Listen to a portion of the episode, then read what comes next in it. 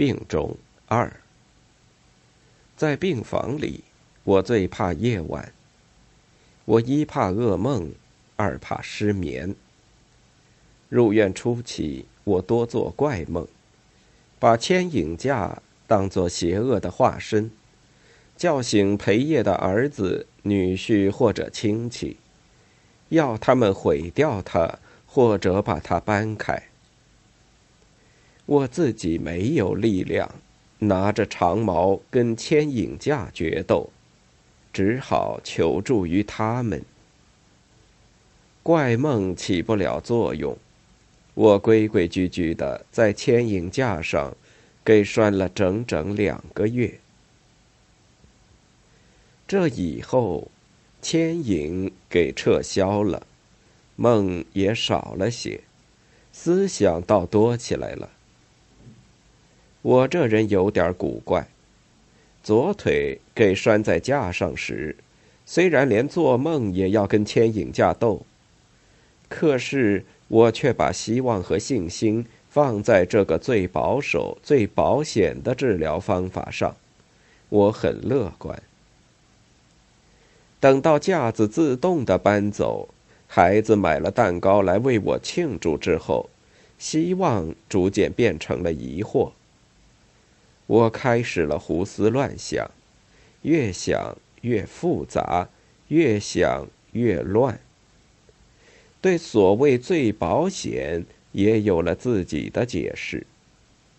只要摔断的骨头长好，能够活下去，让八十岁的人平安的度过晚年，即使是躺在床上，即使是坐轮椅活动。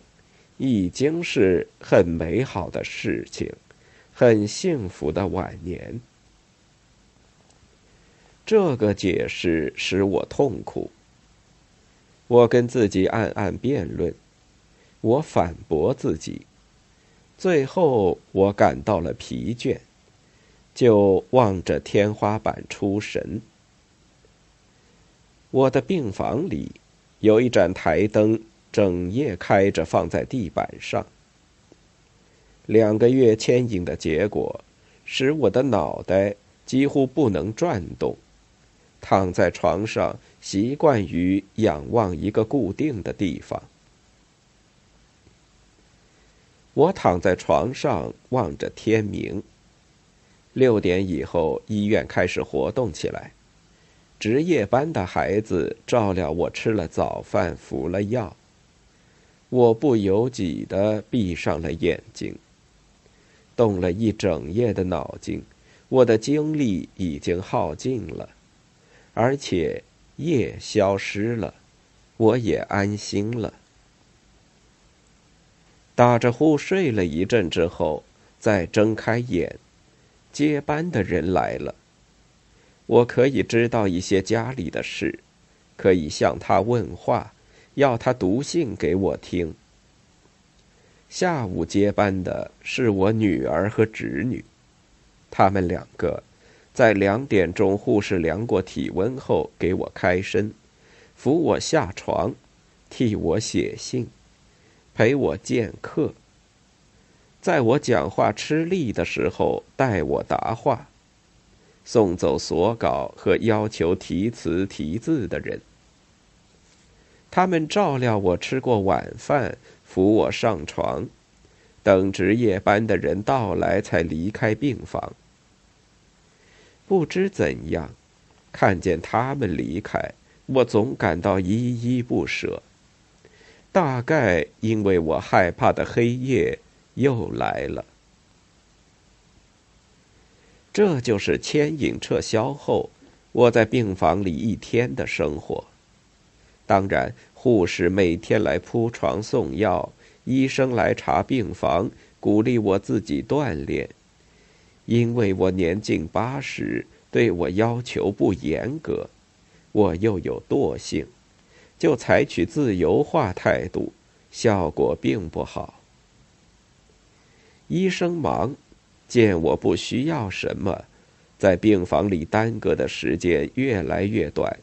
也不常来查访，因此，我儿子断定我可以出院了。在这段时期，我已经部分的解决了失眠的问题。每晚我服两片安定，可以酣睡三四小时。儿子的想法又帮助我放宽了心。既然可以出院，病就不要紧了。情绪又逐渐好起来，不过偶尔也会产生一点疑惑：这样出院，怎么生活，怎样活动呢？但是朋友们不断的安慰我，医生也不断的安慰我。你的进步是已经很快的了，大家都这样说，我也开始这样相信。就这样，病房里的日子更加好过了。只有一件事使我苦恼。不论是躺在床上，或者坐在藤椅上，我都无法看书，看不进去，连报纸上的字也看不清楚。眼前经常有一盏天花板上的大电灯。我甚至把这个习惯带回了家中，因为我不能看报看信，所以发生了以下的事情。我去年十一月七日住进医院时，只知道朋友李建武高高兴兴的游过四川，又两去西安，身形都不错。说是练了气功得以飞翔，我也相信这类传说。万想不到，半个月后，就在这个月二十四日，他离开了人世。噩耗没有能传到病房，孩子们封锁了消息，他们以为我受不住这样的打击。我一无所知。几个月中间，我从未把剑舞同死字连在一起。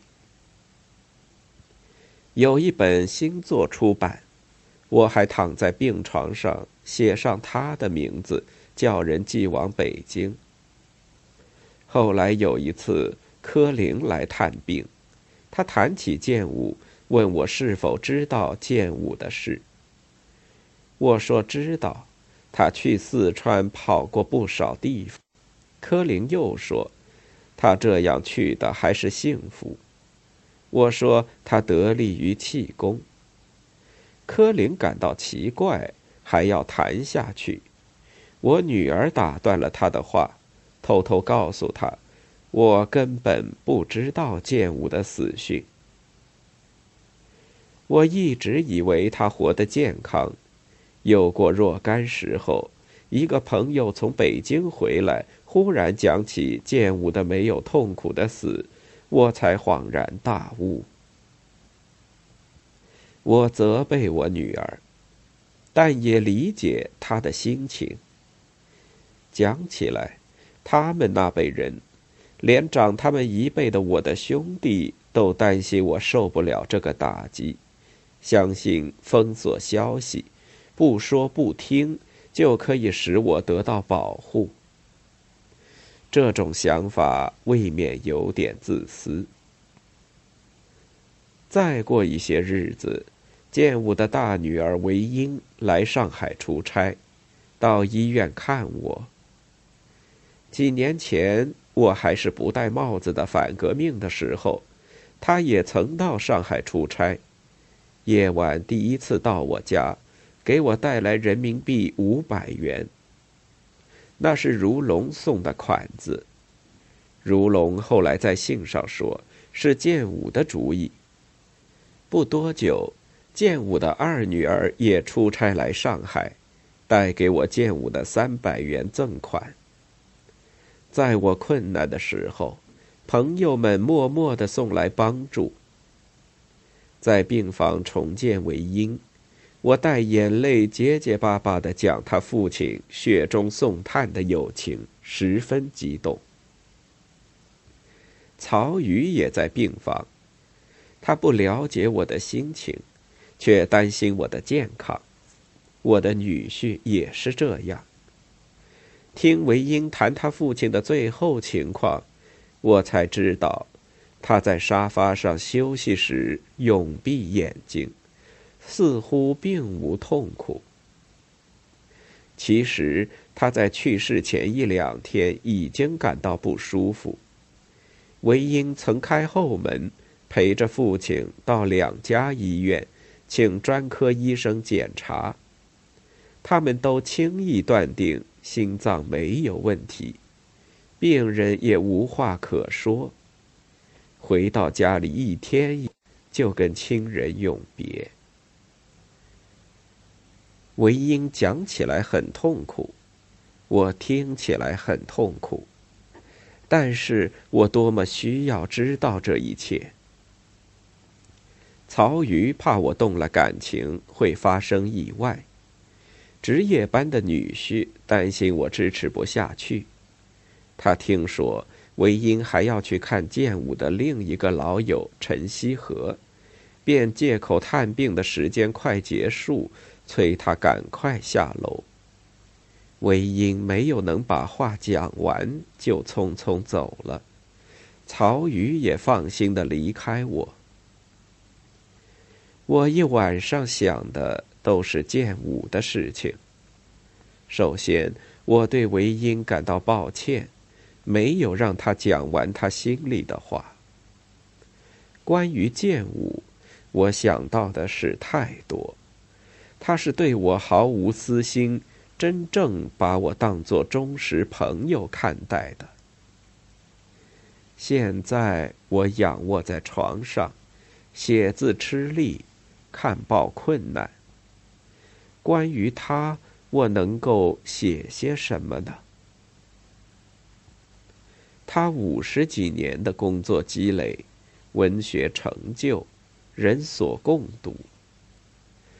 我最后一次见他是在他的家里，他要我给他的剧作选题封面，我说我的字写得坏，不同意。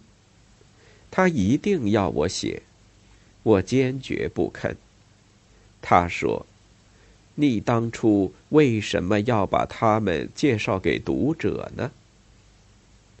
我们两人都不再讲话。最后还是我让了步，答应了他，他才高兴。现在回想起来，我多么后悔！为什么为这点小事同他争论呢？我想起了如龙的一封信，这是我在病中读过几遍的少数几封信中的一封。信里有这样一段令人难忘的话：